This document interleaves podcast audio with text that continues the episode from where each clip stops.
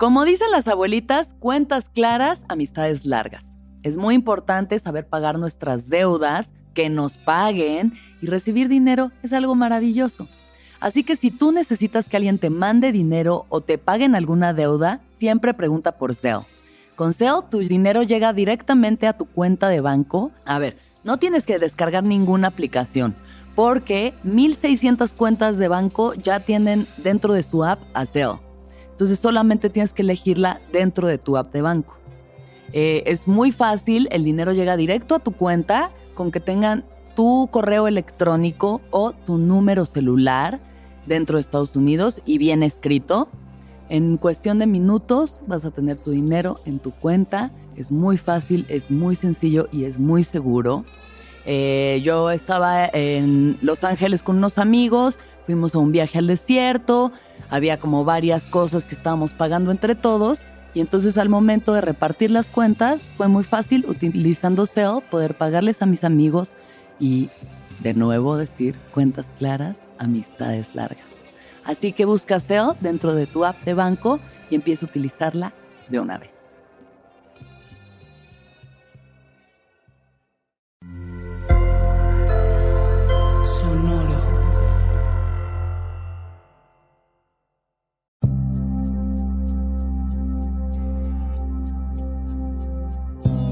Soy Alexis de Anda. Estás escuchando El Viaje. Una producción de Sonoro. Un espacio que invita a despertar la conciencia.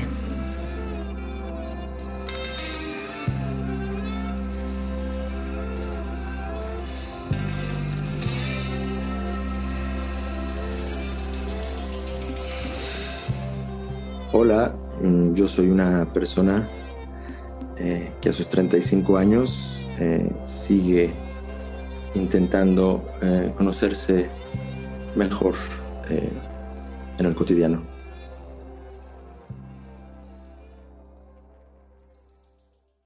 Hola Rati, bienvenido al viaje. Hola Alexei, muchas gracias por invitarme. Muy bien, muy contento de estar acá. Ay, yo también.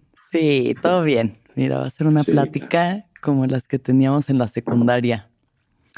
Eh, para quien esté allá, afuera escuchándonos, gracias primero que nada por siempre ver y escuchar el viaje. Eh, este es un viaje muy especial para mí, todos lo son, pero este es muy especial porque voy a platicar con mi amigo Alessandro, que lo conozco, pues yo creo que desde el kinder.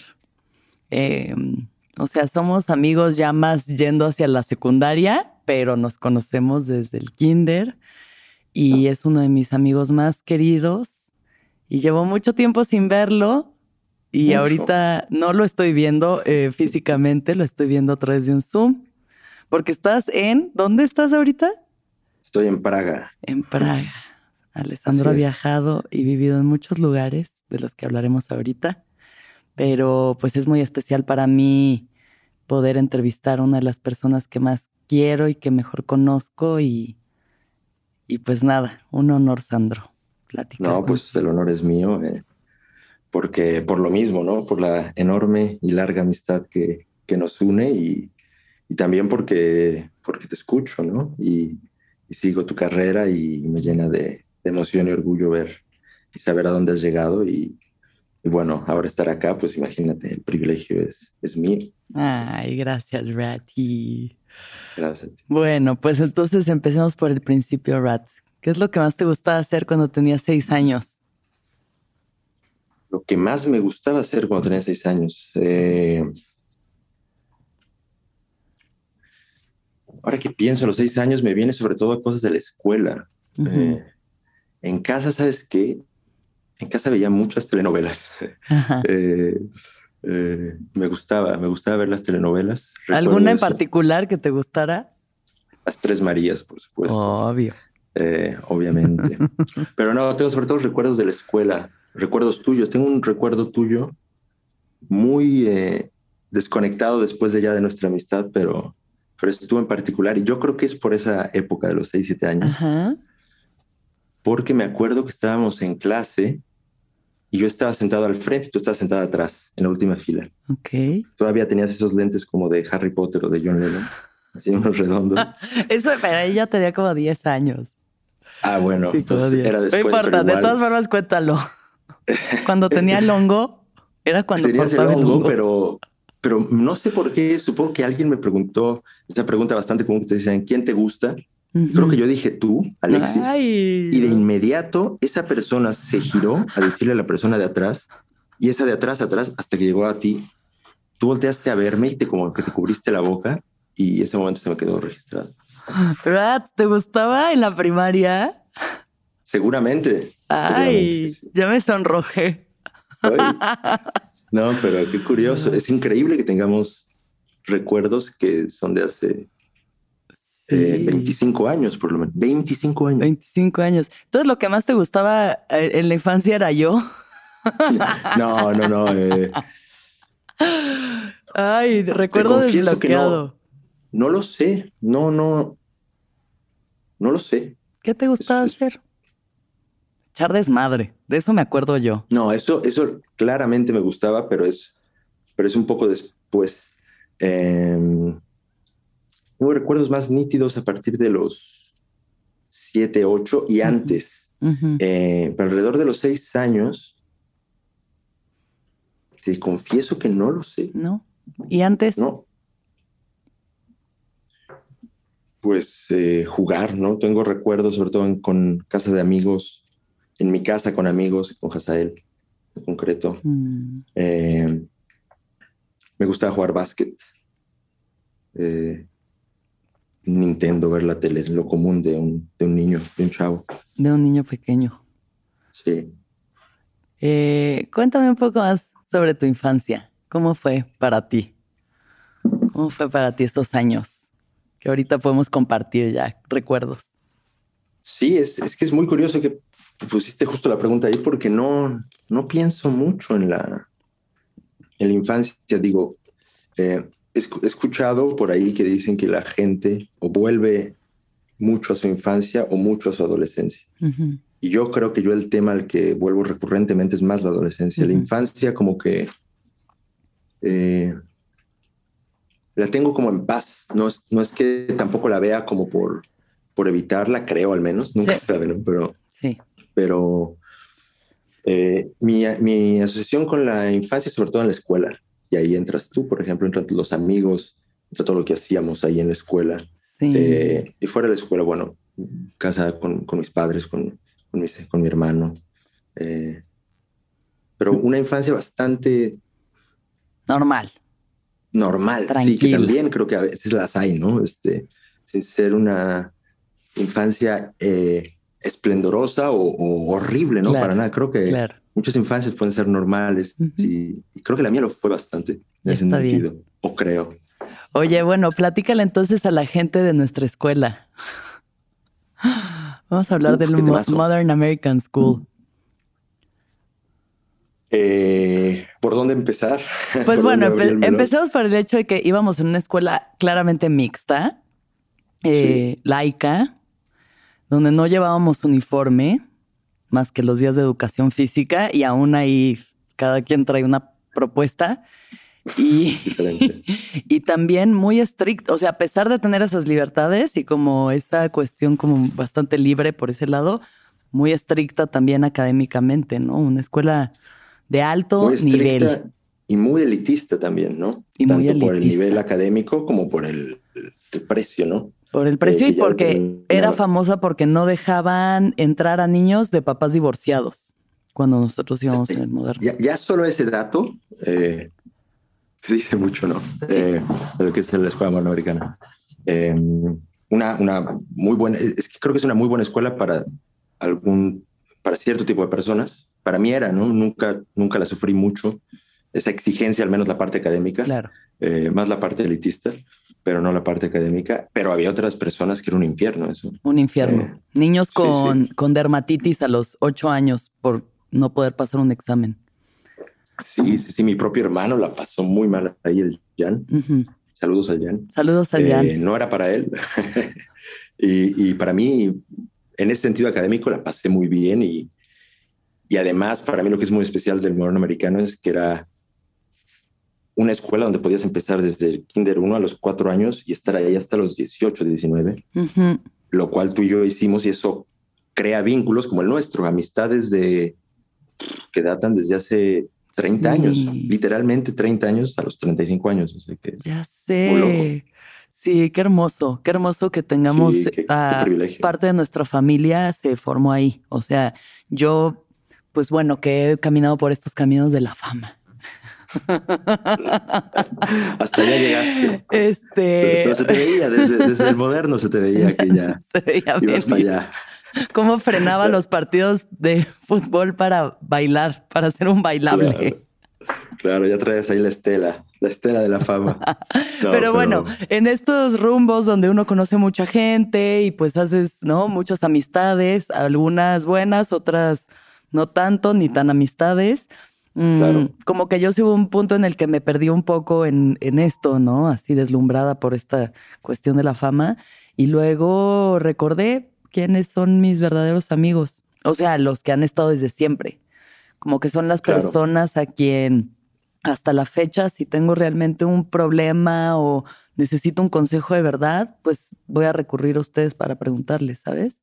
Porque creo que es la gente que sabe realmente quién eres, así en tu esencia, en lo más puro, somos nosotros. Claro. Sí, porque conocen todas tus, o muchos de, tus caras, ¿no? Si te imaginas como un poliedro, yo conozco tu familia, eh, tu casa, eh, y recuerdos en esa casa. O sea, son, es un bagaje enorme. Eh, a mí también me, me, encantan las amistades que son más recientes y que no tienen eso, ¿no? Que quizá medio se imaginan esa parte del pasado que uno hace. Eh, pero lo que es muy, lo que yo encuentro muy bonito es tener las dos, ¿no? Tener amigos nuevos que también es normal, ¿no? Que no, no, puedes seguir teniendo los mismos intereses y gustos de los amigos que tenías hace A mí me siguen gustando los furbis, honestamente. Es, le diste, mira, ahí empieza a destaparse la. Ah, no, no, no eran los furbis, yo pensé en los yelocos, pero ya, ya que hiciste pensar en la infancia y empezó a, desatarse algo. Hay, hay, muchas enseñanzas ahí. Wow. Bueno, pues este Sandro es uno de mis mejores amigos, como ya se dio cuenta desde la infancia. Eh, como que están, o sea, ya que estamos en la secundaria y empezamos a convivir más como en grupos de hombres y mujeres, pero yo siempre fui mucho, o sea, tenía mi grupo de amigas, pero siempre fui mucho también en mi grupo de amigos. En este caso, llamados los caimanes. Eh, los caimanes eran Sandro y otros cuantos amigos, que les mandamos un saludo si están escuchando esto. Saludos a todos. ¿Por qué se llamaban los caimanes?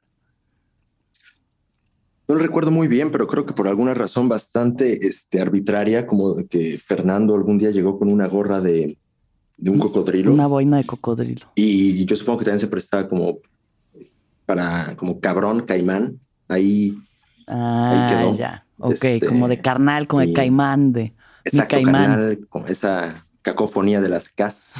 y este, y, y, yo creo que nomás así, ¿no? En la infancia, y creo que son muchas cosas muchas cosas nos marcan o apodos o algo así que salen de, de cosas bastante... Este, ¿Tú pusiste apodos? Estando en la escuela, ¿tú recuerdas haber puesto apodos? Sí, muchos. Eh, ¿A quién?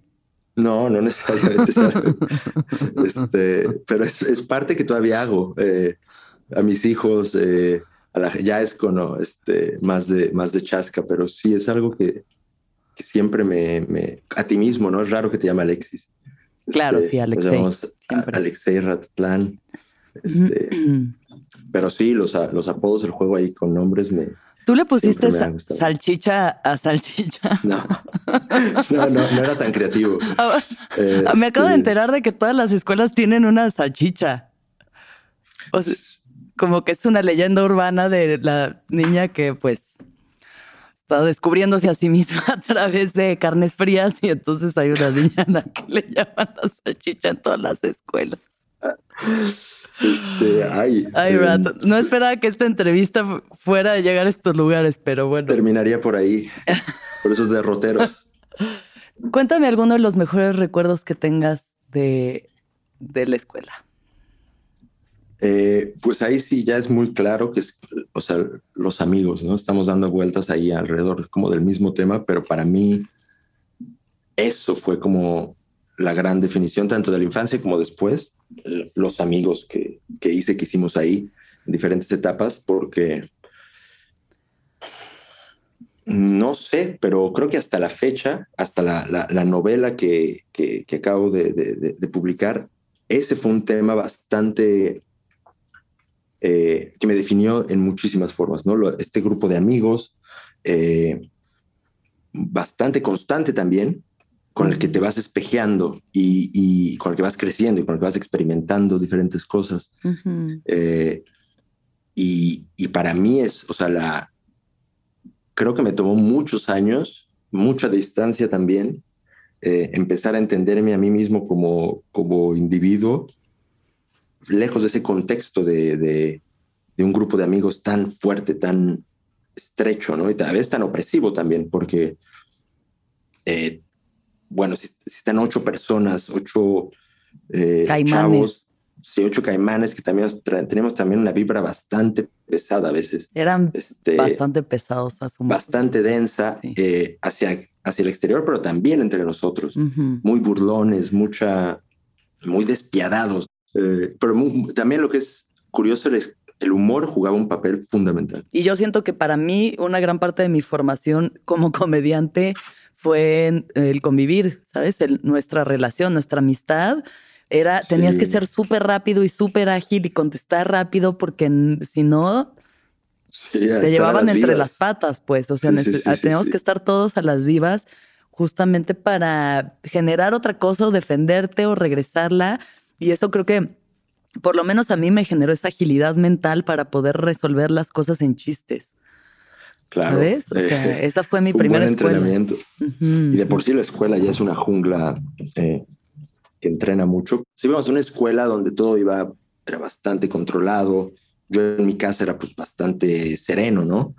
Eh, y había entonces el momento en que salías como de esos ámbitos y salías con un ímpetu destructivo. O sea, yo al menos lo salía como a beber cuanto se me pusiera enfrente y a, y a hacer tarugadas de esta índole, eh, que en el momento nos parecían eh, sumamente divertidas. ¿no?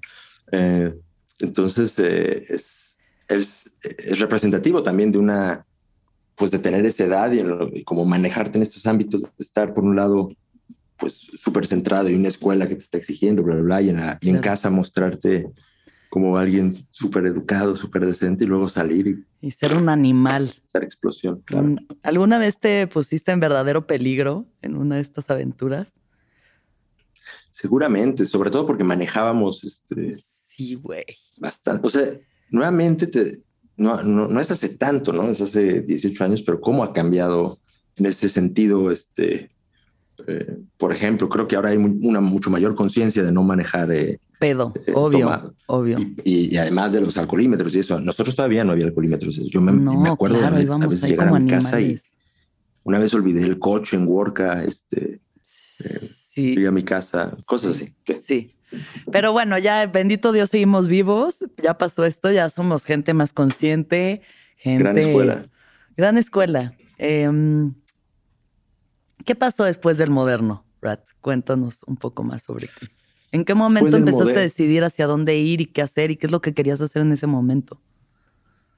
Mucho tiempo después, eh, porque creo que algo que fue constante en mí es que yo fui muy, siempre iba un poco detrás. Entonces, como eh, me parece que a los, la, como a los 17, 18 años, yo me sentía bastante como, era bastante todavía medio infantil, eh, en cuanto a que no me, no me preguntaba las cosas que te dicen, no, es que en la adolescencia te preguntas quién eres. Para, para mí, para nada. Yo iba como una, como una bala, como un becerro ahí a toda, a máxima velocidad. Los becerros no son tan veloces, pero bueno, yo, nunca he sido tan veloz. Un becerro muy asustado. Exacto, pues más o menos así. Entonces, eh, yo estudié, eh, fui a estudiar relaciones internacionales en el Colegio de México. Pero para ser un becerro que no sabía qué estaba haciendo, entrar al Colmex no es cualquier cosa, Sandro. O sea, es una escuela súper difícil.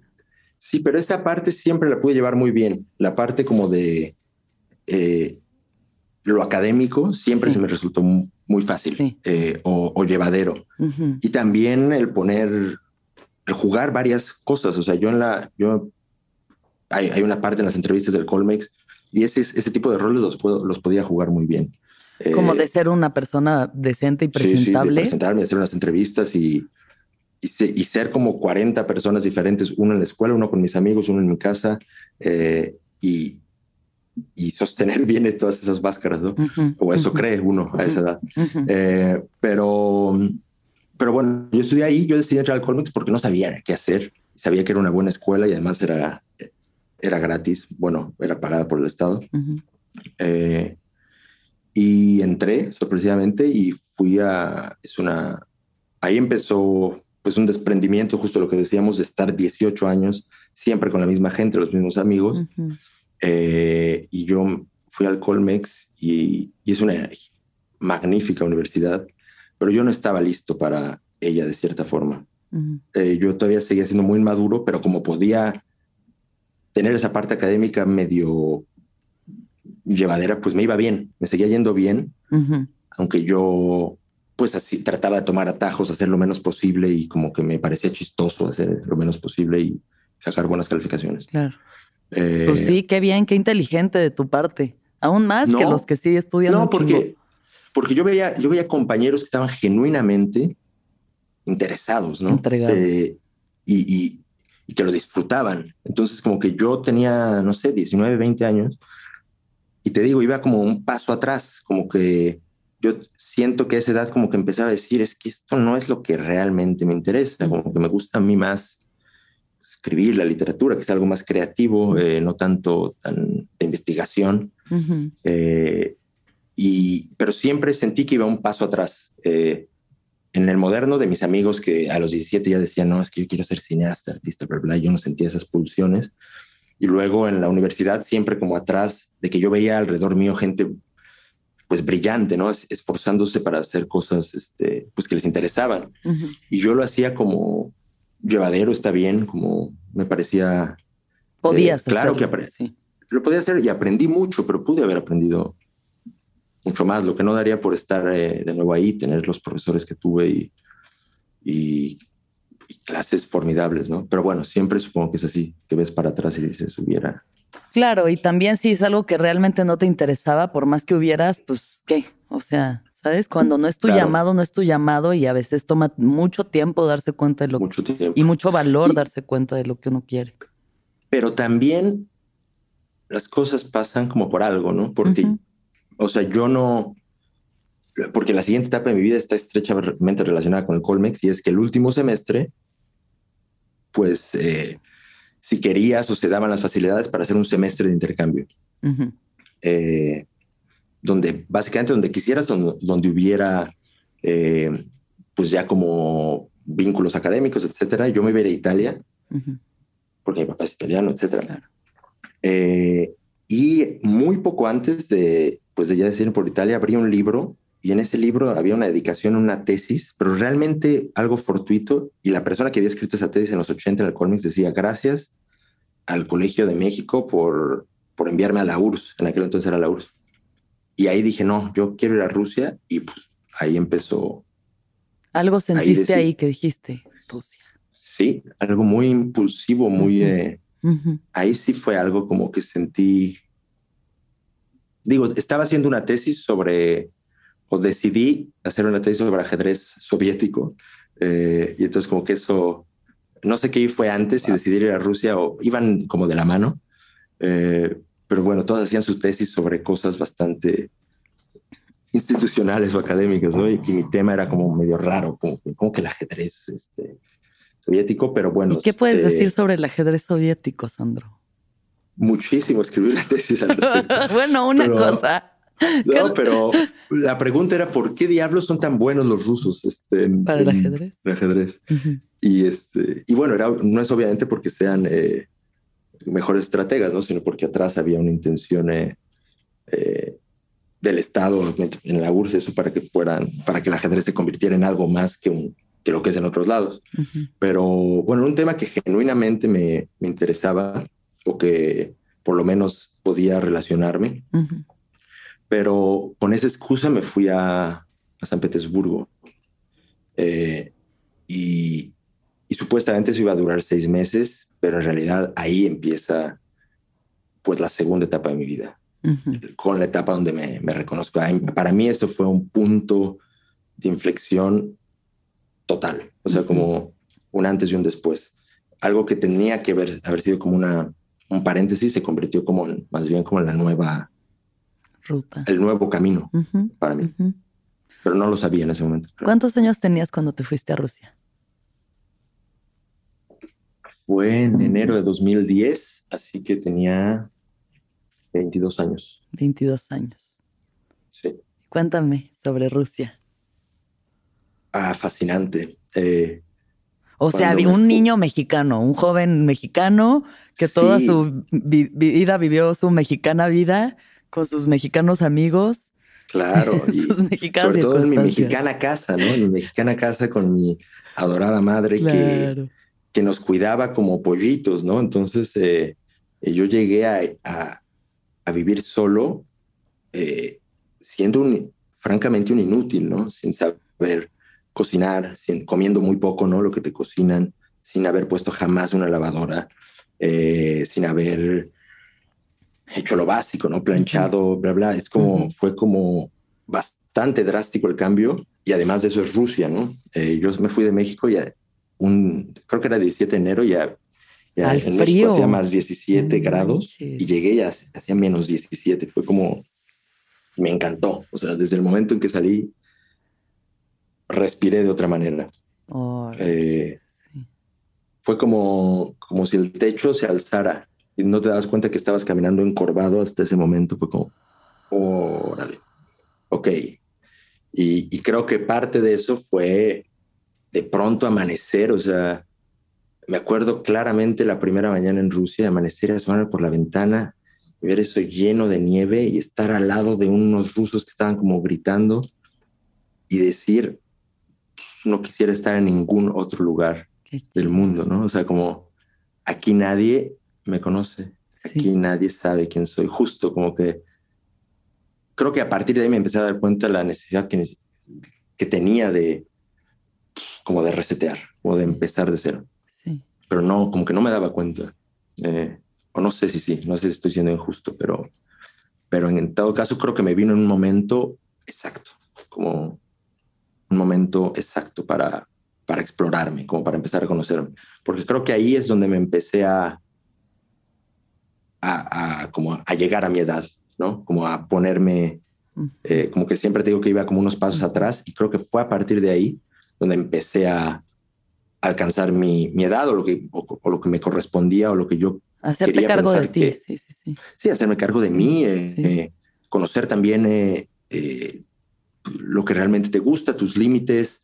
Eh, no sé, o sea, al salir de esa red, tanto de la familia por un lado, como de los amigos, porque te digo que eran, eran dos sombras bastante importantes a las cuales yo siempre eh, estaba muy, muy pegado y de pronto estaba sin eso.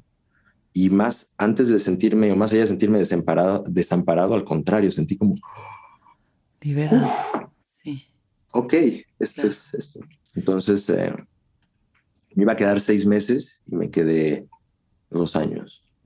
Eh, y me iba a quedar más, pero al final decidí volver. Pero, pero bueno, ahí empieza una línea porque en los últimos dos, tres meses de esa estancia de dos años en Rusia, pues conocí a, Juliette, que es mm. mi querida esposa y madre de mis hijos. Así que a partir de ahí como que se teje una línea que pues me trae hasta acá, hasta Praga. Sí, qué bonita esa historia. Porque Juliet, ¿en dónde vivía? En o sea, estaba ahí. también llegó a, San Petersburgo, pero ella llegó. Nosotros nos conocimos en octubre de 2011. Ella venía llegando y yo ya me iba yendo. O sea, yo me iba en diciembre y ella llegaba en. venía llegando y se iba a quedar todavía un año. Nos conocimos de inmediato, como que hicimos clic. No se volvieron a separar. Nos mudamos juntos, no. Bueno, nos separamos seis meses, porque cuando yo me fui a México, eh, yo me fui en, diciembre y ella tenía que estar en Rusia hasta, porque ella es francesa, eh, ella tenía que estar en Rusia hasta, hasta agosto más o menos. Me dijo, bueno, pasando eso yo voy a México. Y dicho y hecho, nos reencontramos en México. Se atrevió. Yo no creí que lo hiciera, pero. Se rifó. el amor ganó. Sí, a los 20, muy inconsciente, ¿no? A los 21 años. ¿no? Yo imagino así los, los padres de Juliet diciéndole, o sea, Juliet diciéndole a sus papás: Me voy a México con un tipo que conocí unas semanas. Este, me voy a vivir para allá. Pues muy valiente, la verdad. Sí, pues jaló. La verdad, sí jaló. Jaló, sí, sí. ¿No? Así es. O sea, ¿ahorita llevan cuántos años juntos? Como 11, 11, 12. 11 años juntos. ¿Y en cuántos países han vivido? En Rusia, luego en México, luego en Nueva Zelanda, luego en Australia, luego en Francia, luego en España y ahora en República Checa. Ok. Entonces, ¿qué me puedes decir sobre esta relación y lo que los mantiene juntos y construyendo? pues diferentes etapas en, México nos estábamos conociendo, ¿no? Para mí fue muy raro llegar al aeropuerto, o sea, porque nos conocimos un par de meses en, en Rusia, luego nos dejamos de ver ocho meses, nos veíamos por Skype y eso, y luego fue, pum, de pronto llega. este, y me acuerdo que la vi más alta, no me acordaba ni que era tan alta, eh, y llegas de pronto, estás en tu casa, el departamento que vas a compartir, y son dos extraños, ¿no? Porque por más relación que tengas vía Skype, eh, pues no hay la parte este, corporal, ¿no? Que es bastante eh, importante, ¿no? No me refiero solo al sexo y eso, sino al, estar con alguien, ¿no? Al entenderse con alguien es, otra cosa, ¿no? Entonces fue como empezar a conocernos realmente como de cero. Estuvimos dos años ahí eh, y luego de dos años creo que ya estábamos... Ella estaba un poco en desventaja justamente eh, porque yo tenía toda mi vida en México, todos mis amigos, eh, todo ya muy medio claro, ¿no? Porque después de dos años de Rusia, pues volví, de cierta forma, pues volví muy cambiado, pero sí volví a mis viejos, mis viejos hábitos, ¿no? Es decir, bueno, con mis amigos, con mi familia, etcétera. Y ella no hablaba ni español cuando llegó, o sea, estaba como muy dependiente de mí y fue más o menos por eso que dijimos que era, sería buena idea estar en, un, en tierra neutra, ¿no? Mm. Donde los dos tuviéramos, partiéramos como de, de las mismas circunstancias. No ir a Francia, por ejemplo, porque entonces la balanza estaría, pues yo sin hablar francés en aquel entonces, este, etcétera. Entonces como que pusimos tierra neutra y primero iba a ser Oaxaca, pero bueno, acabó siendo este, eh, Nueva Zelanda. Muy parecidos. Muy parecidos, tierras hermanas. Casi lo mismo. Tierras hermanas. Oye, y bueno, se eh. van entonces a vivir a Nueva Zelanda. ¿Y qué pasa cuando están allá? Muy bien, pues es como una segunda etapa de, de, este, de vivir juntos, eh, pero ya pues más como en la, más a la aventura, porque íbamos a eso, a trabajar en hacer toda, toda clase de trabajos. ¿Qué hicieron? primer trabajo que conseguimos realmente, porque primero estuvimos haciendo una cosa que se llama woofing, que trabajábamos en una granja de tomates. Eh, estaba bien, solo que yo ¿Recogían tomates? Recogíamos, eran unos invernaderos inmensos, eh, pero los tenía como una familia y, y, ellos como que alojaban a viajeros si los ayudabas súper tranquilo, como cuatro horas al día nomás a cortar tomates. Estaba bien. El único problema es que en ese entonces yo no comía tomates Todavía era muy melindroso y, todos los días había que comer tomates, así que salí de ahí adorando los, los tomates este, de toda índole. Eh, y después nada, eh, fuimos, trabajamos en un motel limpiando cuartos, yo era muy malo. Eh, Juliet era brillante en eso, era muy veloz. Yo me podía pasar horas así. Es que los baños, los que tienen este, los que tienen como un panel así de cristal, nunca están limpios te puedes pasar dos horas limpiándolos. Y los demás sí podían, pero ya me decían, no, ya vete al otro cuarto. Decía, no, espérate, aquí hay más. Entonces, muy malo en ese trabajo. Eh, pero luego restaurantes, todo tipo de trabajos. Pero sobre todo moviéndonos mucho, compramos una camioneta que tenía una, una, una cama dentro y ahí era nuestra casa en movimiento. Mm, qué Estuvo súper bien. Siento que es un sueño así de mucha gente que fantasea o fantaseamos de, ay, imagínate dejarlo todo, irse a vivir así, viajar y conocer. Y es como, me parece muy valiente hacerlo, ¿sabes? O sea, no había una parte de ti que decías, chale, puta, o sea, fui al moderno y luego estudié en el Colmex y no, o sea, debería de estar haciendo otra cosa, debería estar trabajando en otra cosa y estás ahí cortando tomates o limpiando baños. Sí, pero también estaba esa otra parte que sabía, como que me había quedado la espina después de Rusia de que yo tenía ganas de, de volver a estar fuera, estar lejos. De seguir viajando. Eh, y bueno, hacerlo con, con alguien también ayuda. Eh, aunque para las parejas, como que viajar juntos o vivir en lejos tanto tiempo, y lo vimos muchas veces, o es como un cemento que hace que la pareja como que le meta turbo y se como súper consolide o, se resquebraja. Claro. Porque tienes que estar pues mucho tiempo juntos compartiendo todo, todo, todo. Y eso nos salió, descubrimos que nos venía bien a los dos. Eh, como que a la fecha estamos como muy juntos todo el tiempo. Pero, no, hombre, está, estaba increíble. Me encantaba de nuevo estar ahí y lejos. Y además yo me había ido porque justo ya quería empezar a ver si podía escribir. Yo trabajaba antes del Reforma, en, ese lapso que volví a México. Y ya quería escribir pues más como ficción. Y, y, para eso también me fui a Nueva Zelanda. Para poder escribir. Ahora, dime, ¿qué aprendiste de los neozelandeses? Además de que andan descalzos en el súper. Buena onda los kiwis, la verdad. Son chidos, ¿no? Este, muy buena onda. Eh, bueno, hay los maoris y los blancos, ¿no? Pero están bastante integrados. Eh, se llevan chido. Eh, la gente bastante tranquila, bastante relajada. muy poca neurosis como la que vemos en, en, esta, pues en nuestras ciudades.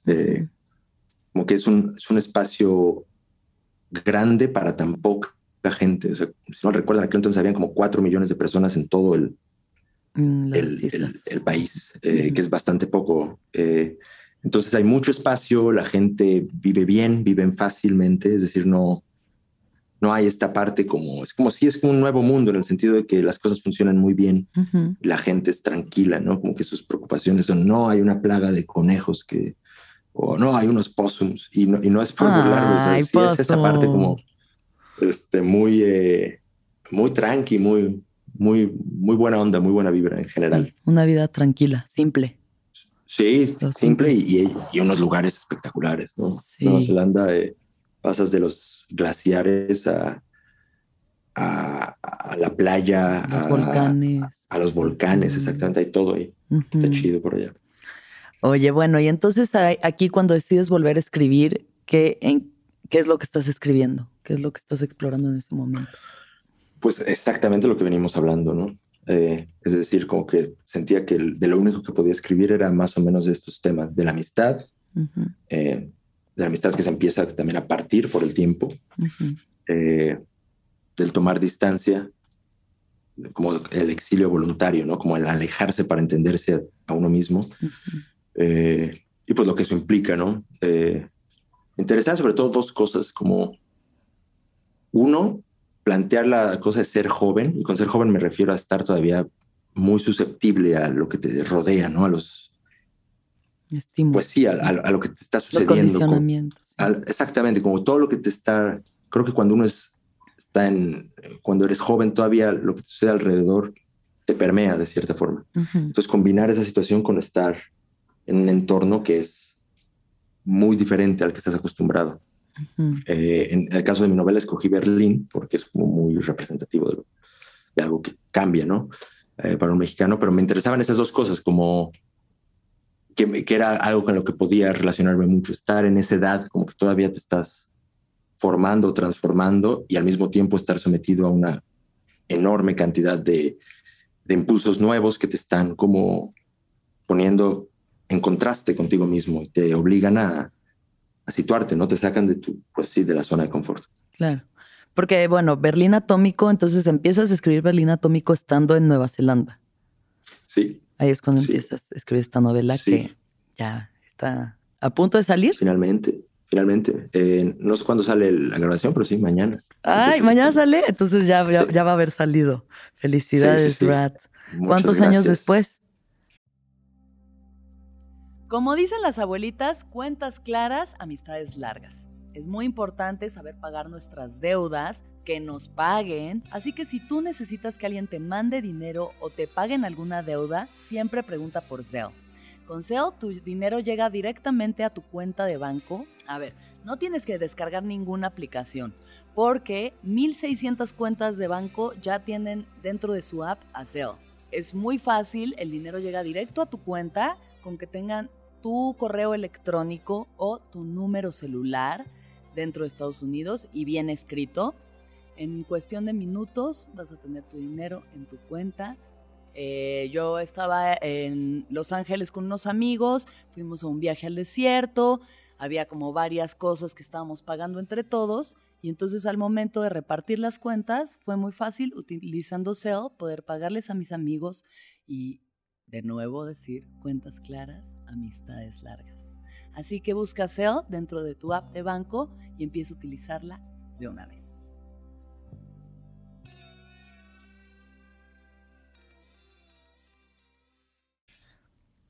Pues siete de cuando empecé, no es que obviamente me pasara siete años. Claro, claro. No, no, es una novela muy breve, de hecho, pero, pero bueno, sí se corresponde justo a todos esos años. pero es importante eso que la gente también sepa que los procesos a veces son largos, ¿sabes? Siento que hay mucha frustración en los procesos creativos porque es como, ya, ¿por qué no está pasando? ¿Por qué se está tardando tanto? Y es que de verdad hay cosas, como entrevisté a, un documentalista hace poco que se tardó nueve años en hacer su documental, o tú te tardaste siete años en publicar algo, ¿no? Que empezaste a escribir hace siete años. Pero, pues eso, para que no se desanimen, pues, que hay cosas no, porque pasa, Es que es muy engañoso, ¿no? las redes como que te hacen bueno, es que también hay otro tipo de reconocimiento fama que sí es bastante inmediato, Claro. Pero bueno, no creo que sea la, la, que estamos eh, persiguiendo, ¿no? Bueno, en, en, mi caso en particular, me, lo que me interesaba era escribir una novela y, y publicarla era otra parte que es muy difícil también, pero, pero bueno, ahora está, está llegando, pero sí es cierto, toma mucho tiempo. Y esta novela que podría ser como, pues basada en hechos reales, ¿no? Llamémosle basada en hechos reales hasta cierto punto, cierto, o sea, de, de haber estado en Berlín con Haza, de haber, ¿no? Con Grillo. Es que sí, porque eso fue como el, creo que cuando uno escribe ficción, o al menos como yo la escribo, es como que parte siempre de la realidad y luego la moldeas, o al menos el tipo de, libro que yo quería hacer. No me interesaba hacer, aunque parece que es muy confesional, porque es, una, es un diario, ¿no? Entonces, y, es, y tiene mi voz en el sentido de cómo hablo de cierta forma o cómo hablaba en aquel entonces, pero no, en lo que sí traté de ser muy genuino es en esa pulsión que sentí, por ejemplo, al estar en Berlín con un enorme amigo eh, y estar como a flor de piel. Pero a partir de ahí más bien fui metiendo vivencias, personas, eh, cosas que iba escuchando justo en los años de Nueva Zelanda, los años de Australia. Es decir, como lo que sí es real es la, o lo que me interesaba que fuera muy real, es esa sensación que de estar como desbordado por lo que te está pasando, como muy emocionado porque a veces también te está arrastrando.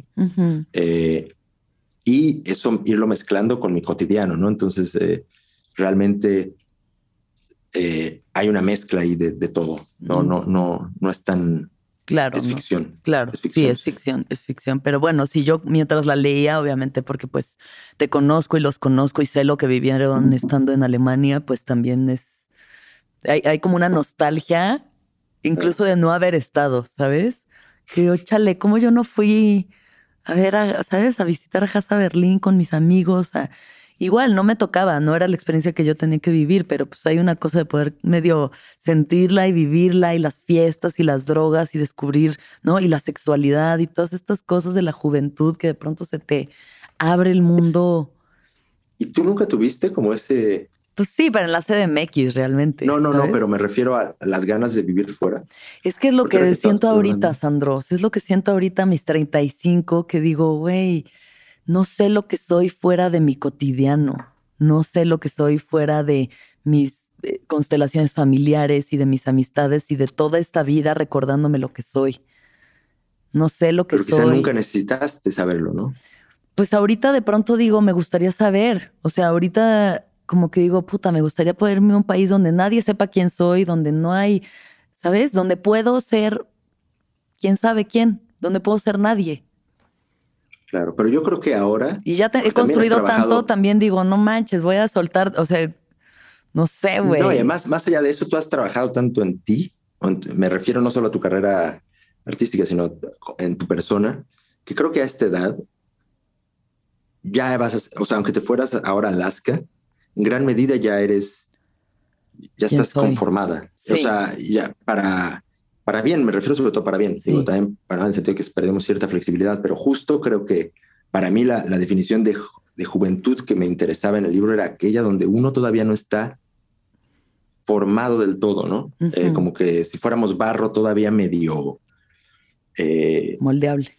Moldeable, sí, que, todavía no sé, y creo que al menos yo, y también estoy en una situación diferente a la tuya, ya soy padre, etcétera, pero ya estoy como, por ejemplo, este último cambio de venir a, a República Checa ya no fue como empezar de cero, ¿no? Como, wow, ahora sí voy a hacer este, eh, no, no, o sea, como que ya más bien mis rutinas son las mismas, ¿no? Y si mañana me tengo que mudar a otro país, eh, ya más o menos me conozco, sé lo que me interesa. Eh, claro. Creo que no, también vivir fuera, creo que sería muy estimulante en otro ámbito para ti, pero ya no creo que necesites tú una persona como tú. Sí, pues ya hay muchas cosas de lo que sé que me gusta y no me gusta, pero también creo que hay una parte que envidio mucho las personas que han vivido en otros países, que es esa libertad de ser lo que sea, ¿sabes? O sea, de replantearte muchísimas cosas de quién eres, de ponerte a prueba, de aprender nuevos idiomas. ¿Cuántos idiomas hablas tú, Sandro? Eh, hablo. Inglés más o menos. Español. Inglés más o menos. Español más o menos. Este, Ruso, francés. Como mi hermano, increíble. Primero saludos al Jan. En uno de sus primeros currículums puso este, que hablaba español al 90%. Qué honesto. no, pero imagínate, sería que como si hablara, como si cada 10 palabras, nueve, este, una no le entiende. No, pero. Pues la neta sí. De broma. ya no le entiendo nada. Tiene toda, no, no, no. Tiene toda razón, pero no, los idiomas es, por ejemplo, es una cosa que no sabía que me, que me gustaban tanto y que tenía facilidad. Y, está muy cabrón porque solamente cuando, o sea, hay veces donde solamente cuando te pones en una situación como esas, o sea, en una situación incómoda en la que tienes que a huevo hablar el idioma si te quieres comunicar, te obligas a hacerlo. No como los gringos que vienen a México y llevan cinco años aquí y siguen hablando inglés, ¿sabes? O sea, pero, pero es como, güey, qué chingón las capacidades de adaptabilidad que tienes, pues. Es que justo el idioma es, eh, es una parte fundamental de vivir fuera, sobre todo si vives en un país, obviamente, que no habla eh, tu idioma. Eh, pero si no lo hablas, no te integras, ¿no? Obvio, se te cierra el mundo. Sí, siempre quedas un poco fuera, un paso atrás. y, y eso lo fui entendiendo, como dices, yo antes de irme de México, o sea, pues tú ya hablabas inglés como, este, como Shakespeare desde los, desde los 10 años, ¿no? Pero yo nunca, o sea, nunca me interesaba el inglés. Eh, pero igual, porque yo iba mucho a Estados Unidos y pues sí, un poco tenía. Claro, o sea, es que había esa parte del moderno, volviendo a la raíz, que de gente que iba, pasaba todos sus, sus veranos en Austin, Texas. San Antonio. Este, San Antonio. Y, y yo no, yo iba más bien a Acapulco a, este, a Cuernavaca, ¿no? Entonces nunca, nunca se facilitó mucho el inglés hasta que lo tuve que empezar a usar. Pero me acuerdo todavía en la universidad, en el Colmex, me sentía bastante como cohibido de tener que hablar en inglés o, o mandar un correo. Y bueno, al tener que ir a Rusia, pues me detona el inglés porque poner la única forma de medio comunicarme claro. que me detona pues el, el ruso. Eh, y a partir de ahí descubrí esa pasión por los idiomas, ¿no? Me, me, encanta. ¿Qué hablan en, no me en, en, República Checa? ¿Hablan checo? Hablan checo. ¿Y ya hablas checo? Mira, el, el, checo es como, como el ruso en cuanto a que es un idioma muy difícil o muy lejano del nuestro. Sí. Entonces, para aprenderlo bien necesitas... Yo aprendí ruso porque estudiaba cinco horas al día, de lunes a viernes. Yeah. Ahora tengo dos hijos, tengo un trabajo, me interesa escribir, o sea, mi tiempo para aprender checo es muy muy limitado y pero me ayuda el ruso porque tiene la misma como raíz, uh -huh. aunque, aunque son lenguas eslavas, son las más distantes de las lenguas eslavas, pero sí hay bastantes palabras que sobre todo al, al, al leerlas las, las, identifico y pues ahí voy. Este, justo estoy entrando en una época en la que me estoy diciendo, tengo que aprender más. O sea, ya puedo ir a pedir unas cervezas y unos cafés, ah, pero, pero me gustaría, justo, creo que es sí. importante trascender eso, ¿no? Eh, No puedo creer que aquel niño que una vez le metió una paloma muerta a la mochila a su amigo, ahora está aprendiendo a hablar checo mientras balancea la vida familiar y profesional y artística. Exactamente. Para que vean, sí se puede. Sí se puede. Oye, Rad, quisiera, quisiera hablar contigo de algo em, que es eh, pues la muerte de tu padre, ¿no? La enfermedad y muerte de tu padre. Y tú estando lejos durante pues ese proceso. Sí. Mira qué curioso que lo, que lo mencionas porque justo ayer fue el, el séptimo aniversario de, de, su muerte, en 2015. Eh, y justo ocurre en esto de que hablábamos cuando yo me fui a Nueva Zelanda con, con Juliet. No solo en Nueva Zelanda, yo estaba en Vanuatu, que es, es un archipiélago que está ahí en, en eh, pues en medio entre Australia y Nueva Zelanda, medio perdido, un lugar muy hermoso, eh, cuando me entero que mi papá va a morir. O sea, básicamente hablé con, con mi hermano, con mi mamá, me decían, pues sí, o sea, ella tenía cáncer y ya llevaba un proceso como de dos años antes que había tenido un par de operaciones, como que estaba bien, pero medio, como que una vez que ya hay este tipo de circunstancias, uno ya queda este, medio tocado, ¿no? Como que ya sabes que algo puede pasar, ¿no? Entonces como que tratas de mantenerte optimista, también de cierta forma te da tiempo para para despedirte, para decir cosas que no, quizá no habías dicho antes, ¿no? Para ser más franco. Eh, pero bueno, yo me voy a Nueva Zelanda sin saber que era la última vez que vería a mi padre. Eso no lo sabía. Pero mi mamá me dijo que después de que me dejaron al aeropuerto, él se lo dijo a mi mamá, ¿no? Pues la última vez que lo veo. Eh, pero bueno, mis, mis padres son enormes porque nunca nunca me cortaron las alas en ese sentido. Jamás como, incluso cuando era en Rusia era más cuestión de dinero, no, había dinero, pero me podían mandar un poquito de dinero y me lo mandaban. Y en este caso como que nunca mi papá me dijo, oye, pues me gustaría que te quedaras, nada, como que muy, muy, muy generosos. Y eh, bueno, era inestable, pero yo no me enteraba tanto, ¿no? Hay algo, hay algo de la distancia que también es es cobarde ¿eh? el estar lejos, porque, porque es alejarse, eh, sobre todo ya más grande, ¿no? Me ha tocado muertes importantes estando lejos. Eh, y, y, en concreto la de mi papá, pues bueno, ya está en Vanuatu, que es real. O sea, si ya Nueva Zelanda está este, inaccesible, ya está en una isla en medio de la nada, literalmente, y, y no sabía qué hacer, ¿no? No sabía si, si volver porque volver a México, eh, iba a tomar como tres días, porque primero tenía que ir a Nueva Zelanda, tenía que ver si había boletos, etcétera. Y no sabía qué hacer, ¿no? Entonces eh, hablé con un tío como para pedir, porque es una situación en la que no estás como... Necesitas que alguien te aconseje, ¿no? Necesitas una mirada pues un poco más fría, quizá más calmada. Entonces yo pedí consejos, ¿qué hago, no? ¿Me regreso a México o no? Y mi tío Kika, saludos al, tío Kika, me dijo, no, no te regreses, no vas a llegar, no vas a llegar. Este, entonces, pues era algo muy raro porque era una disonancia enorme estar en un lugar tan salvaje, tan bonito, pasando este proceso, ¿no? Y, en cierto momento, eh, bueno, yo hablaba mucho con mi hermano y mi, y mi mamá. Yo le dije a mi mamá, eh, me gustaría hablar con mi papá, él ya estaba inconsciente, pero estaba vivo. Eh, y pues me despedí de él, ¿no? Como que le, lo, lo saludé, le lo agradecí. Y en ese momento eh, falleció. Justo en ese momento. Bueno, yo escuché que mi mamá escuchó los gritos y ya me dijeron, acaba de, fallecer. Y pues bueno, fue ahí empieza un duelo que, sigue muchos años y de cierta forma sigue hasta ahora, ¿no?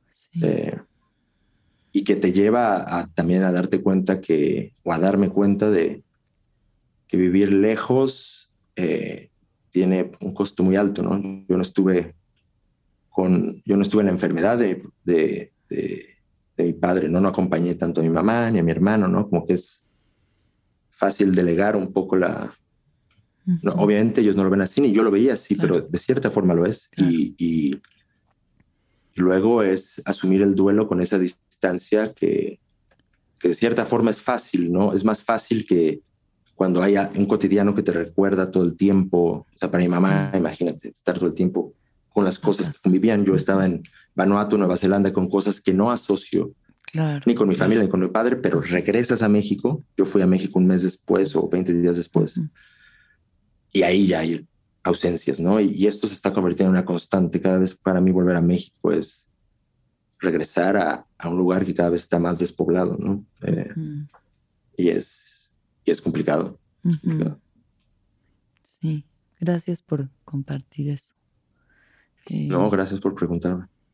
No, pues, no pensé que hablaríamos de eso, pero, pero es muy importante. Sí, porque creo que de por sí, si la muerte de los padres es algo pues, tan, tan crucial, el estar lejos, la gente que experimenta, ¿no?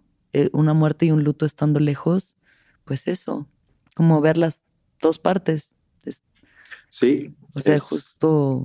Nuevamente entender que toda decisión tiene pros y contras, ¿no? Incluso algo que en apariencia como, ay, viajas y te enriqueces y te exploras. Sí, claro, pero también está eso, ¿no? Eh, está perder, eh, perder un poco tu raíz también, ¿no? Eh, perder un poco, y parte de la raíz, pues son las conexiones con, con la familia, con la muerte, ¿no? Yo creo que es muy importante estar ahí, ¿no? yo de cierta forma creo que debí estar ahí, ¿no? Cuando mi padre, cuando mi padre murió. no, no. Creo que de cierta forma estar viajando es como estar alejándote, alejándote, pero decir, en algún momento te atrapa la realidad. O sea, como... Eh, pero bueno, es, también una decisión eh, que ya todo sobre la balanza estoy, estoy contento con las decisiones o con los azares que me han traído hasta acá. Bueno, pues ahora vayamos al lado opuesto y al mismo tiempo el mismo de esto, que es la vida. Y, la vida. Y la vida de tus hijos. Em, sí, la vida de mis hijos. Increíble. Bueno, Rati, entonces platícame sobre hacer una familia así, viajando y moviéndote y sin una raíz. ¿Cómo ha sido para ti? O una, una raíz móvil, ¿no? Como esas plantas que están ahí. Ándale, una raíz este, móvil. Sobre, sobre el agua.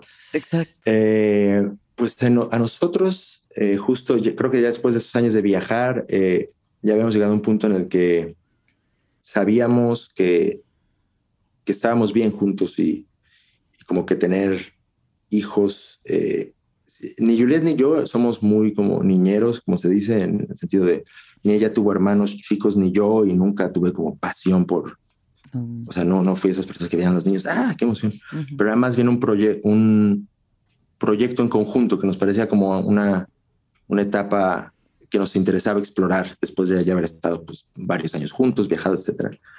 Y pues nació mi hija Elena eh, en Sevilla en 2019 en una situación pues bastante peculiar, porque yo estaba estudiando una maestría en, escritura creativa, como que ya después de esos años de, limpiar este, excusados y, preparar eh, eh, margaritas. ¿Qué, ¿Cuál fue el trabajo más bizarro que tuviste?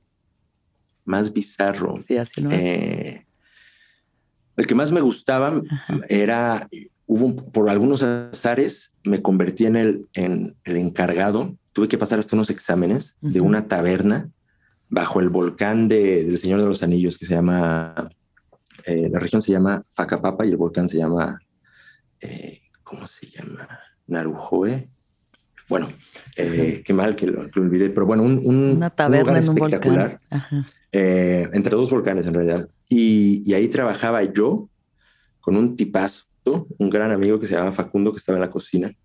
y ahí los dos regenteábamos un bar un bar que era sobre todo bar como para gente local y gente de las montañas y también gente que trabaja en el hotel.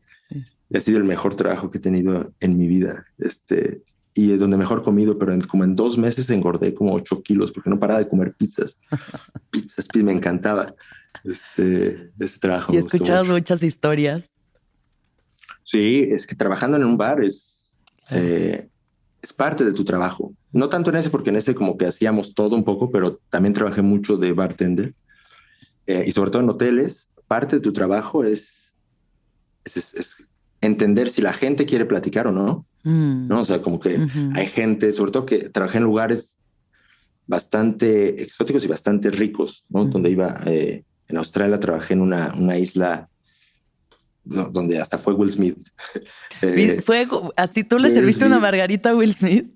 Sí, le serví, le serví un trago que no le gustó nada y lo dejó a la mitad y me, me rompió el corazón. este... ¿Y no le dijiste nada? No, no, estaba pasmado cuando lo vi llegar. Eh, pero sí, desgraciado, no le gustó el, cóctel. Pero, pero bueno, era un buen trabajo en eso, este, como entender, platicar con, con la gente, ¿no?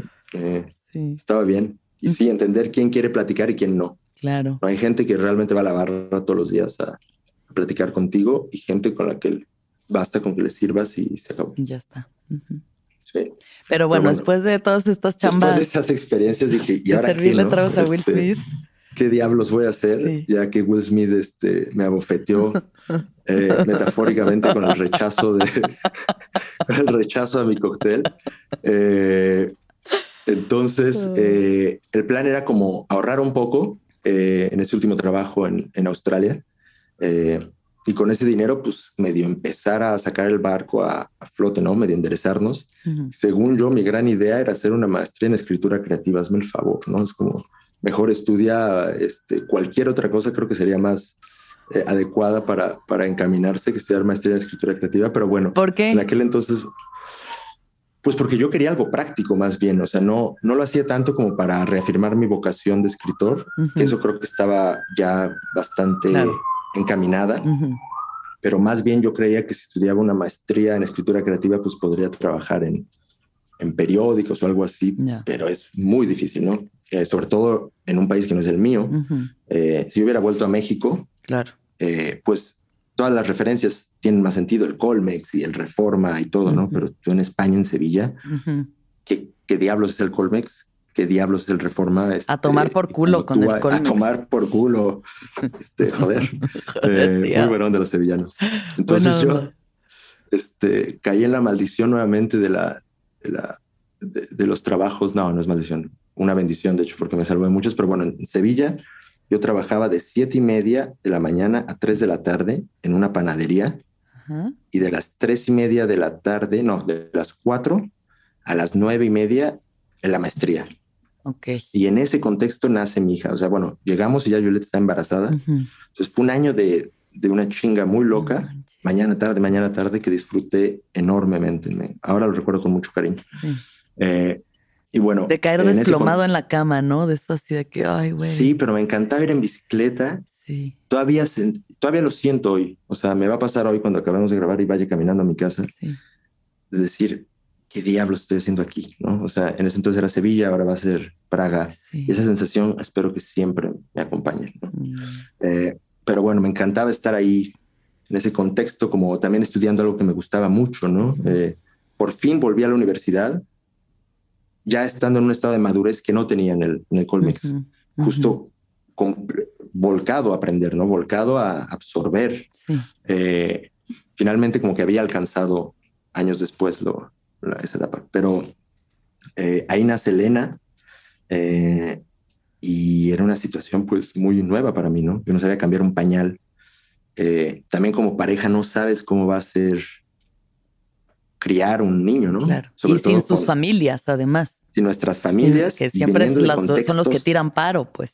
Claro. Y a la fecha eso sigue siendo un problema. Eh, pero además sin saber, o sea, como que si tú tienes, si tu pareja es de tu mismo país o tu misma región cultural, como que hay muchas referencias en común, ¿no? Pero yo y Juliet venimos de, de mundos de cierta forma muy diferentes. ¿no? Ella fue criada en un contexto, pues, como europeo en general, más independiente, ¿no? Desde los 17 años, pues, vive como sola, etcétera. Eh, y eso es una, solo una cosa de, un ejemplo de una gama enorme de cosas que somos muy diferentes. Eh, pero creo que fuimos aprendiendo a, a tomar lo que nos servía de lo mío y a tomar lo que nos servía de ella, ¿no? Como mucha comunicación, obviamente es, la parte fundamental. Eh, y bueno, Elena llegó ahí y fue pues un, un revulsivo, ¿no? Una nueva etapa, pero no es, al menos en mi caso, era tan nuevo, tan, una tierra tan incógnita que, que es muy paulatino, ¿no? Yo, yo no creo que te conviertes en padre o madre al dar a luz. Quizá la madre sí, porque lleva el proceso más, es, es más próximo, porque lleva esos nueve meses eh, sintiéndolo, sufriéndolo. Este, es, y en cambio, para mí, como el hombre, a pesar de que estás siempre ahí, obviamente es, es, más en abstracto, ¿no? Eh, y tienes nuevamente que como tratar de ganar el terreno perdido que ya tienen el vínculo, o, o en el caso de Juliet con Elena, pues entonces para mí fue un gran aprendizaje en lo práctico, como cambiar pañales, etcétera, como en la transformación vital que me estaba ocurriendo.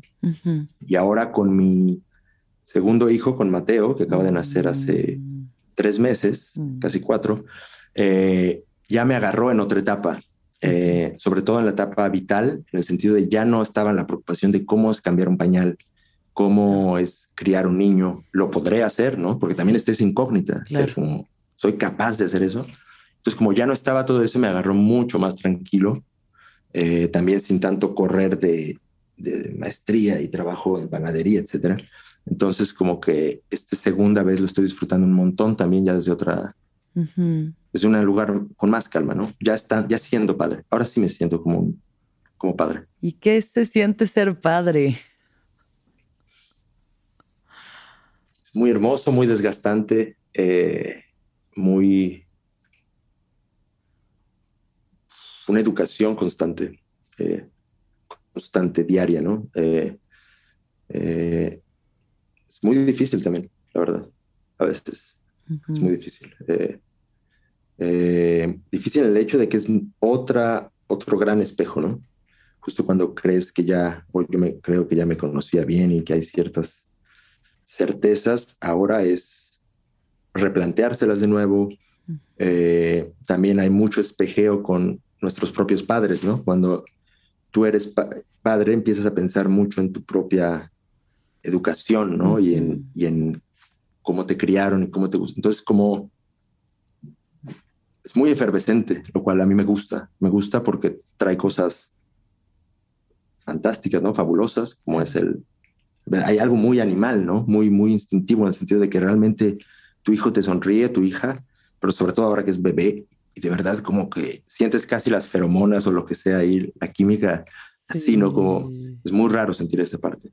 Eh, pero bueno, está ahí y, y, un enorme miedo también, eh, ¿no? Eh, de, de, perder, de, etcétera. Claro, sí, sí. El amor y el terror así en su máxima expresión, ¿no? Exacto, pero siempre están muy, los contrarios muy cerca, como decías, la muerte, la vida. Sí, sí. Entre más amas, más miedo tienes a perder, a veces. ¿Sientes que han cambiado tus prioridades desde que eres padre? Sí, Sí. Más bien, sentía ya desde antes, desde el momento en que supe que íbamos a como ser una familia, traté de encaminar mis prioridades a ello, eh, como desde un lugar casi consciente, ¿no? Decir, eh, estás decidiendo tomar este paso, el, la prioridad ante todo va a ser eh, este proyecto de familia que estás construyendo, porque me pasa mucho, ¿no? Sobre todo en el proceso creativo, artístico, que tienes que sacrificar mucho tiempo, ¿no?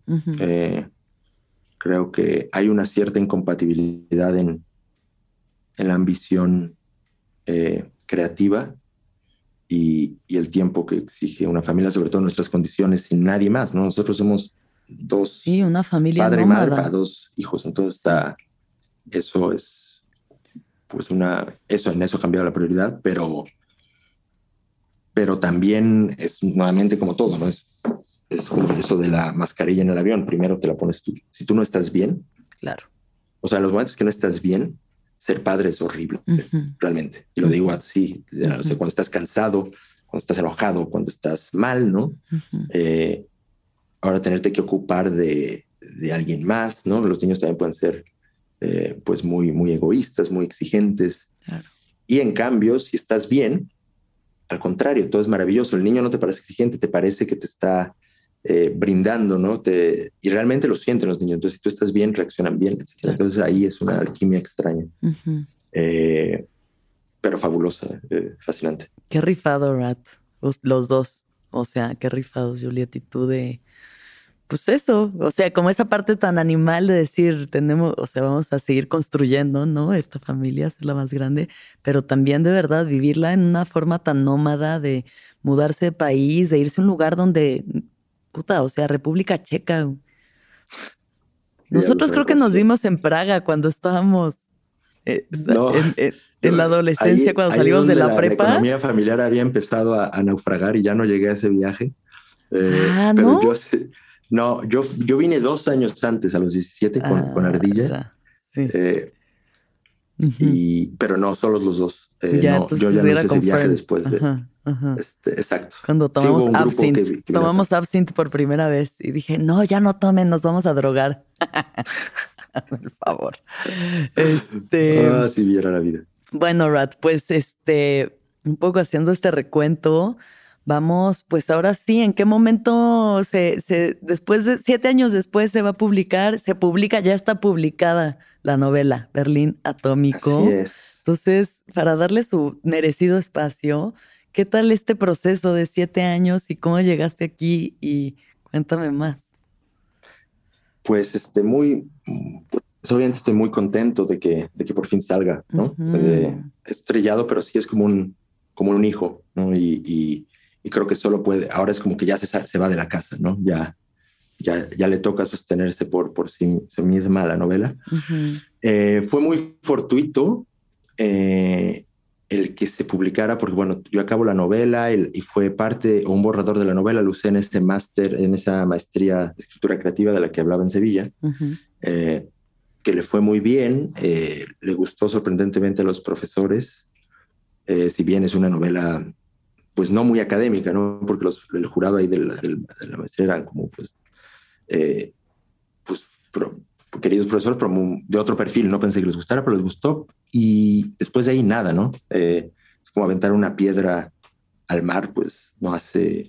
Eh, tú buscas con quién publicar, envías, pero justo estando fuera, eh, yo no tengo ningún contacto realmente con el mundo editorial, ¿no? No me encargué necesariamente de construir esas redes, que son importantes, la verdad, son muy importantes también, y quizá lo entendí ya muy tarde, que te guste o no, esa parte está, ¿no? Es, pues es una industria. Está el proceso creativo, artístico que es como muy soñador, si quieres, muy íntimo, pero también está esa parte pues, pues de business, de, de, de empujar, ¿no? Y en esa parte pues me costó mucho trabajo, entonces la mandé a, a varios lados, eh, pues no se lee, realmente es difícil eh, eh, que siquiera la lean, ni siquiera te responden, ¿no? Tú mandas tu, bueno, me gustaría publicar, nada, nada, silencio, silencio. y luego, por coincidencias que involucran a, la queridísima Tatiana Broft. Saludo eh, a, la, Tato. Saludo a la Tato si escucha esto. Me comentó que pues, la gente de Bookmate, que es como una, una plataforma de distribución editorial, eh, estaban buscando nuevas voces, en los autores, y me dijo, ¿por qué no lo mandas? Novela, ella había leído un borrador de la novela. Y yo me dio pues no desganado, pero dije ya otra vez, pues bueno, lo vuelvo a hacer y fue la buena, ¿no? Otra gran lección de cómo, pues sí, como decías, no hay que darse ni, ni por vencido tan rápido y cómo también hay mucho de azar, ¿no? Muchísimo de sí, y a veces cuando sueltas, o sea, cuando de verdad ya es de que ya da igual, o sea, ya no es de que necesito que esto suceda, es como si sucede bien, si no, o sea, ya está, es como que cuando las cosas funcionan. Justo eso sucedió en un punto en que yo ya la daba eh, pues por guardada en el cajón. O sea, dije, esto se va a quedar guardado en el cajón, no pasa nada, vamos a intentar escribir algo nuevo, etcétera. Y bueno, surge esto. Y te confieso que fue, esto fue hace un año apenas, hace un año que firmé el contrato con Bookman y fue como otra bocanada, como, porque yo en la parte, si bien en la parte, como decíamos, de la escuela, y esto siempre fue bien y nunca tuve problemas, en la parte de la escritura, nunca tuve como un espaldarazo como diciendo, ahí va. Nunca leyó Tex, uno de tus, de tus. Sí, como no, el, grandísimo Enrique Ortega. Este Saludos a nuestro maestro Tex. A, nuestro maestro, un enorme profesor, porque justo algo de, de mi interés por la escritura está ahí. Eh, un, oasis de libertad de Tex, ¿no? En el moderno, que claro. era tan restrictivo, ahí podías escribir lo que quisieras, ¿no? En una escuela donde no podías llevar ni siquiera el pelo largo, eh, ahí podías escribir puras groserías si se te antojaba y, está bien. En fin, eh, me vino muy bien, ¿no? Me vino muy bien que fuera una publicación real, ¿no? O sea, que alguien estuviera apostándole al proyecto con el debido proceso editorial. y y bueno, para mí también era raro porque, bueno, cuando eres, cuando quieres escribir, pues siempre te imaginas tu, tu libro, ¿no? Así en el estante y físico en las manos, ¿no? Muy táctil. Y, y, Bookmate es sobre todo digital, bueno, también hay audiolibro. Y también puede haber, eh, los derechos son para los tres, para el libro físico, el libro digital, el libro y audiolibro. Pero me di cuenta que era nuevamente por circunstancias eh, inesperadas, una muy buena opción, porque francamente, si yo publico mi libro en papel con una, con una de las grandes editoriales que todo escritor sueña, pues más allá de y, ver mi nombre en las librerías, no, wow, o sea, eso sí sigue siendo un sueño, ojalá un día pase. Sí, sí se arma, sí se arma, sí va a pasar. Ojalá. Pero bueno, más allá de ese, de ese eh, ego trip, eh, realmente es improbable, más allá de mi mamá que compraría como 25 ejemplares y mi hermano otros 14 y quizá les enjaretaría a ti otros 8 y yo mismo compraría los que sobren. Es muy, es muy improbable que una persona que no te conoce, que nunca ha escuchado de ti, que vaya a invertir, ¿no? Este 200, 300, 400 pesos en un libro. Francamente, o sea, uno lo hace, a la gente que le gusta leer, lo hace por autores que, que conoces, ¿no? Pero lo bueno de, de, de, de Bookmate y este tipo de, de plataformas editoriales es que realmente la gente paga por tener acceso a un catálogo de libros, ¿no? Eh, entre ellos el mío. Y en ese contexto, eh, la gente no es que esté pagando por estar, por leer mi libro, está pagando por tener eh, un catálogo gigantesco de, autores reales, ¿no? O sea, como si yo no fuera real, pero de autores que ya, están probados. Ahí está el problema. no sé, de las grandes editoriales, pero además puede leer libros o sea, Juan Rulfo y Alessandro Triaca. Exacto. Así, a la par. Eso. A las No, pero realmente funciona increíble para alguien que está empezando como yo, porque me permite llegar a mucha gente que quizá de otra forma, pues la neta no, no se tomaría el tiempo de, o, no gastaría necesariamente en, leerme. Eh, y para la, para la gente que lee, los lectores, los lectores, es como una oportunidad de, es como estar en una librería y poder ojear un libro y si te gusta, seguir leyendo. Claro. Que también lo puedes hacer ahí en el sótano, pero se ve mal, ¿no? Yo creo que si ya te pasas media hora este, los libros. Entonces, bueno, en ese contexto va, va a salir. Eh, no sé, realmente. Estoy como, como una cascada. Ya siento el, eh, pues escucho, ¿no? El... Sí. Pero bueno, a partir de allá a ver si esperemos que que le vaya bien y que le guste a la gente. Pues quien, lo esté, quien esté escuchando esto, vaya a Bookmate. Eh, no, supongo que es una suscripción. Es una suscripción. Ah, pero además, bueno, si, si, si usan el nombre, eh, mi el nombre del libro, Berlín Atómico, pueden acceder un mes gratis, no solo a mi libro, sino a todo el catálogo. Berlín eh, Atómico y acceder. Berlín Atómico. Un mes gratis. En, en, Bookmate, que funciona como tanto página, o sea, bookmate.com, o como aplicación, cualquiera de las dos. Eh, y, bueno, realmente este es un libro donde creo que conecto mucho contigo porque me interesaba el humor también, ¿no? Me gustaba. Es raro leer y, que, y reírse, ¿no? No sé si te pasa, pero... Sí, obvio. me pasa. me pasó leyendo Berlín Atómico, obvio, o sea...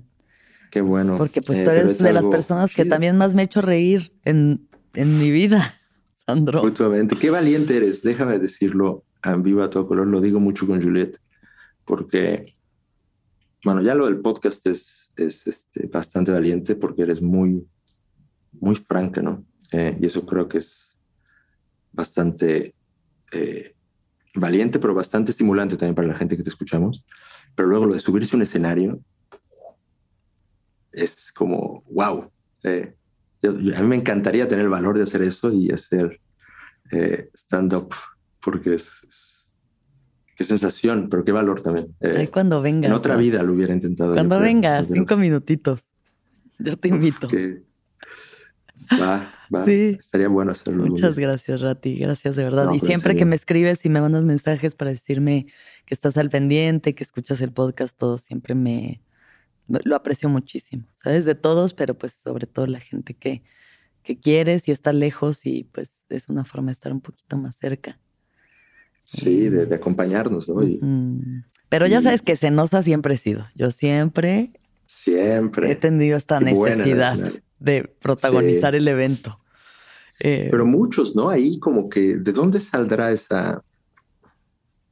Yo creo que nos engañaban, ¿no? En la escuela y que nos decían que ustedes son el futuro y, y nos hacía, porque yo noto, lo noto en mí también, ¿no? Este, muchas, muchos años de, necesitar ser como visto, ¿no? De, querer ser este. La necesidad de la validación externa es sí, insaciable. La validación externa. para mí es insaciable. sí, pero también es muy engaño. Justo por ser insaciable es peligrosa, ¿no? Porque supongo que tú lo conoces bien, pero nunca vas a tener suficientes. No, voy a eh, pasar mi vida entera intentando llenar, llenar, este vacío. Pero también es eso lo que me lleva a hacer estas cosas chidas que puedo hacer. Claro, también es un gran motor, ¿no? Claro, y creo que no hay el, el, todo proceso, no todo, pero mucho del proceso creativo implica al otro, ¿no? Eh, por ejemplo, yo creo que mi libro, y lo mismo sucede con eh, mi novela y lo mismo sucede con tus shows, no están completos sin la mirada del público o la mirada de un lector, ¿no? Eh, entonces, más allá del, del, ego trip de ser visto, también hay algo genuino del, de la otredad que, que, que completa el, proyecto, ¿no? Porque si no hubiera otra persona para leer o para asistir a tus pues shows, ¿cuál es el, cuál es el punto, ¿no? Entonces, también hay un, una intención de conectar, de conectar con, con, la otra persona que está, que está chingón también. Totalmente, sí. Oye, ¿y tienes algún otro, otro proyecto en puerta? ¿Estás escribiendo algo? Sí, estoy intentando, eh, porque lo, como escribo es bastante aproximativo en cuanto a que también con la novela de Berlín Atómico era como yo no partía como diciendo, ah, voy a contar esta historia que termina acá, sino más bien plantear una situación e ir descubriendo en el camino. Entonces justo estoy en lo mismo. Entonces no sé de entrada si va a ir bien, ¿no? Eh, eh, espero que sí, pero tampoco sé a dónde me va, me va a llevar. Me siento como empezando de, de cero, la verdad. Qué chido. está bueno. Es, sí, está bien. Es, un nuevo parte del equilibrio. Y bueno, yo ya te había dicho, Berlín Atómico yo creo que va a ser una película. Eh, desde que la leí hace ya unos años, eh, pues yo creo que sí. Así que pues, si hay por allá afuera cineastas que también les interese un gran guion, yo creo que ahí está. Claro, una historia de cotorro y, jóvenes. Bueno, la verdad, ojalá que, que, o sea, también creo que uno como tú, supongo que cuando haces tu, tu show, te gustaría, o tratas de escribir un tipo de show que te gustaría escuchar, ¿no? Eh, o sea, para mí el referente, por ejemplo, yo intenté escribir una novela en ese momento que, me, que tratara temas que me gustaría, sobre los cuales me gustaría leer, ¿no? Desde, eh, pues desde la distancia, todo esto, la amistad, pero también la fiesta, ¿no? Eh, la, la, fiesta como escuela y como como, como infierno también, ¿no? Las dos partes, eh, el humor, como decíamos, o sea, como mezclar todos esos temas eh, que creo que mucha gente puede conectar, ¿no? Porque no necesariamente están, no es nada tampoco eh, novedoso en el sentido de que no, no estoy diciendo que no, no se haya hecho, claro que se ha hecho, pero en el sentido de que estoy hablando de cosas que genuinamente me, me tocaban la piel y creo que eso, pues espero que eso se note. Claro. Y que además sea divertido, ¿no? También se trata de eso, de hacer pasar un buen momento a la persona que esté leyendo y, y pues ya es un, es un enorme gesto de generosidad que alguien te lea, así que lo menos es que se la pasen chido. Sí, obvio, obvio. La van a pasar muy chido leyéndola. Yo, yo me la pasé muy bien y, y escribes muy bien y la verdad es que creo que sí uno, puta, es muy, o sea, yo soy muy afortunada de poder dedicarme a lo que, a lo que me gusta y vivir de ello, ¿no? Em, Pero afortunada y no, porque le has chambeado. Eh, ah, sí, sí, sí. Le he chingado o sea, también Las, o sea, nadie te ha, la neta, nadie te ha regalado nada. O sea, todos estos años en que yo estuve este, limpiando, limpiando la caca pegada al excusado, tú estabas este, realmente forjándote tu, camino, ¿no? O sea, justamente también es lo que decíamos, hay decisiones. Claro. Tú, yo estoy empezando de cero porque tomé otras prioridades, ¿no? Entonces mi carrera eh, como, como escritor está apenas empezando. Tú ya vas avanzando porque le diste prioridad a eso y, te lo mereces, ¿no? Nadie, nadie te ha, regalado nada, al contrario, creo que es una evolución. Bueno, mis papás me prestaron un departamento como cinco años sin pagar renta, así que no puedo decir que nadie me ha regalado nada, pero, pero bueno. No, no, pero, pero, sí, yo he trabajado por lo que, por lo que tengo, sí, todos los días. Cada vez que que levantar. A la parte material, eh, sí, no, no, la disciplina y, o sea, enfrentarse al rechazo constantemente y y tener que trabajar de noche, ¿sabes? Es una de las cosas que digo, puta, qué hueva, güey, que para hacer stand-up uno tiene que ir a los bares en lunes a probar el material, ¿no? O sea, yo qué más quisiera que esté en mi casa así, pero es parte de la chamba y pues hay que encontrarle el gusto hasta lo que no nos gusta. Claro, es parte también de ser profesional, ¿no? En lo que, o sea, creo que si yo, por ejemplo, lo traigo a mí, quiero escribir, tengo que escribir incluso en momentos en que no quiero escribir.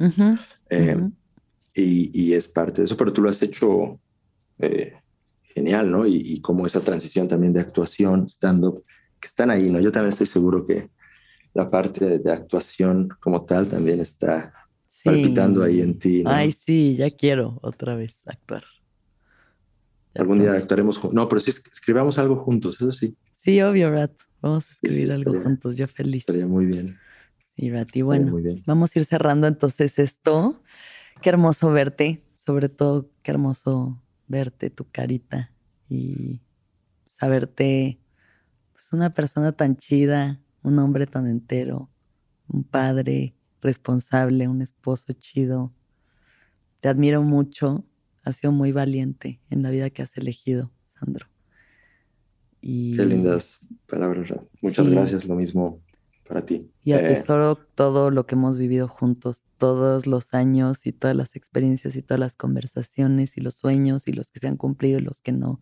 Todo lo que hemos vivido juntos es un tesoro para mí, de verdad. También para mí un, largo camino recorrido y, espero que sigamos ahí acompañándonos eh, a la distancia, pero siempre siguiéndonos, ¿no? Y siempre como una planta. La amistad de verdad es como una planta. Y nuestras amistades tan largas como la nuestra son como cactus que necesitan poca agua, pero necesitan agua, ¿no? O sea... qué bonita metáfora. No, no, no, se pueden descuidar del todo y creo que eso lo hemos seguido haciendo. Y, bueno, también está súper bien vernos acá, pero ojalá que nos podamos dar un abrazo en persona. Ay, sí, Rat. Espero que ya prontito. Oye, bueno, voy a hacerte las últimas preguntas Claro. Y ya nos vamos de aquí. Em, ¿Cuándo fue la última vez que lloraste? La última vez que lloré. Eh, hace no, no mucho, algún día, alguna mañana de, frustración, como de no, justo con esto de, los hijos. No, me, no, me, no recuerdo la ocasión exacta, pero me, me, suena que fue en ese contexto, como un poco de desesperación, de sentirme un tanto eh, desamparado. Mm. ¿Qué es lo que más feliz te hace?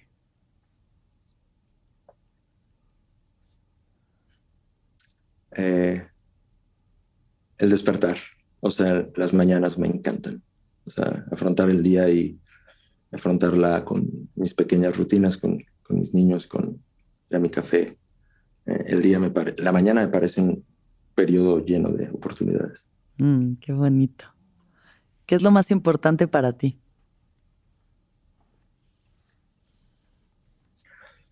Eh, no sentir culpa. Es raro decirlo, pero es una directriz importante. Entonces, como que eso me... Decisiones que tomo es como, a veces están basadas en eso de hasta cosas de las que no, o trata, procura de las que no te arrepientas, de las que no sientas. Y ya de eso se, se bifurcan muchas cosas, ¿no? ¿Y cómo describirías la culpa? O sea, para ti, ¿qué es? Está muy próxima al, al arrepentimiento, ¿no? Creo que la culpa es algo que ya me he ido quitando desde su, su concepción inicial, ¿no? Porque de, la parte, pues, muy católica. Eh, pero es más como el... Yo lo asocio mucho con el arrepentimiento. Procuro de hacer cosas que aunque me vayan a salir mal, no me vaya a arrepentir de ellas, ¿no? Entonces, eh, eh, me parece... No siempre puedes, obviamente. Muchas veces, muchas cosas las haces sin, sin, sin darte cuenta de ello, pero sí a veces cuando no sé qué hacer, que digo, hago esto, ¿no? Eh, digo, esto me va, tiene, tiene potencial de que me arrepienta de ello, porque si es algo genuino, algo que, que, nace de mis convicciones bien, aunque salga mal, sé que no me voy a arrepentir. De hecho, he cometido un sinfín de errores, pero que creo que iban con... Tenían la buena intención. Y hay otras cosas que... Eh, procuro no, no ponerme en una situación en la que luego diga, mm, eh, claro. No debía hacer eso. Claro. Y finalmente, ¿qué piensas de la muerte? Está cada vez más presente. Eh, cada vez sigue estando lejos, pero eh, la pienso. La pienso, la mía, la de mis seres queridos. Me parece, y, la traigo a conciencia, la traigo eh, que me acompaña a conciencia, es lo que me refiero, porque creo que eso también es importante saberlo, tanto para los proyectos personales como, decir, nunca sabes cuándo me voy a morir, así que escribe. Eh, tanto con la gente que quieres, nunca sabes cuánto tiempo van a estar ahí, así que aprovechalos. Eh, entonces, como que también me asusta, pero me, me estimula. Mm. Muchas gracias, Rad. Gracias a ti, enormes. Qué, qué bonito estar acá. Igualmente, qué bonito platicar contigo. Te quiero mucho, con todo mi corazón. Yo también te quiero mucho, Alexis. Mucho, mucho. Ay, muchas gracias y gracias a todos los que nos escuchan. Que todos los seres sean felices.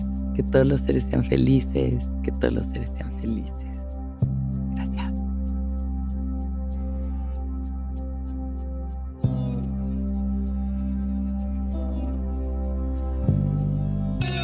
¿Escuchaste el viaje? Suscríbete en Spotify, Apple o donde estés escuchando este programa. Ahí encontrarás todas mis charlas pasadas y las futuras. Si te gustó el viaje, entra a sonoromedia.com para encontrar más programas como este y otros muy diferentes. Este episodio fue producido por Mariana GCA, Aranza Baltasar. Agradecimientos especiales a Héctor Fernández Mosqueda, Esteban Hernández Tamés, Andrés Vargas Russo, Daniel Padilla Hinojosa Padi.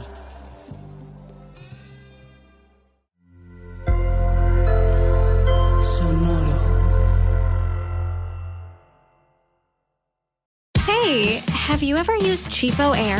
For years, and I really like it. With Cheapo Air, you can book online, use their app, or even over the phone. They've got great prices on over 500 airlines and millions of accommodations. They're my go to for travel planning. And if you join their Club Miles program, you can earn points to save on the cost of your travel. Book on the app and you get double points. Sounds like it's time I tried Cheapo Air. Call Cheapo Air at 855-247-3279 or visit cheapoair.com slash podcast.